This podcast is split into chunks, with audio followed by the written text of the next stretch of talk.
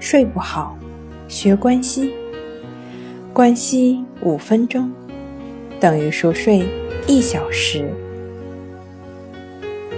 大家好，欢迎来到重塑心灵，我是主播心理咨询师刘星。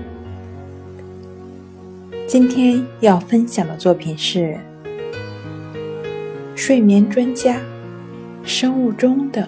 运作原理：生物钟是受大脑的下丘脑视交叉上核控制的。视交叉上核能感知太阳光，调节昼夜节律。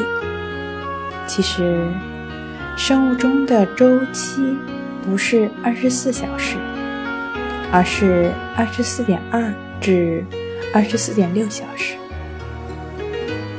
研究证明，下丘脑分泌的褪黑色素是调节昼夜节律的关键。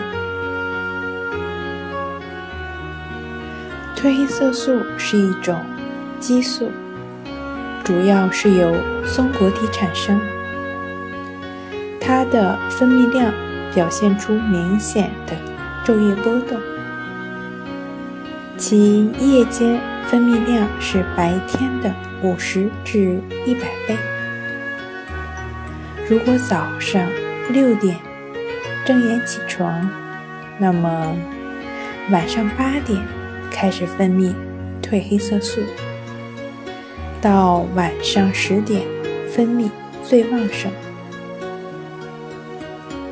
有催眠功能的褪黑色素随。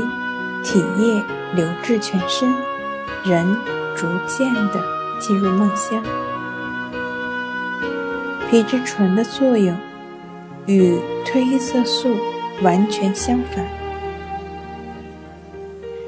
皮质醇是在应激反应过程中由肾上腺产生的一种类激素。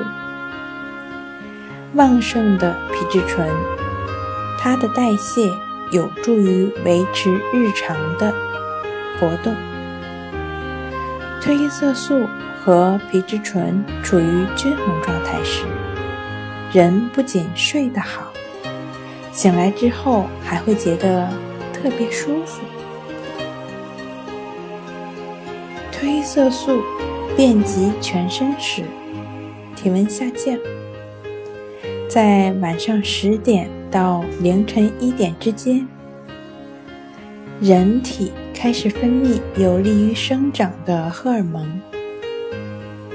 人体的体温在傍晚至夜间达到最高值，深夜至凌晨逐渐降低，凌晨降到最低值，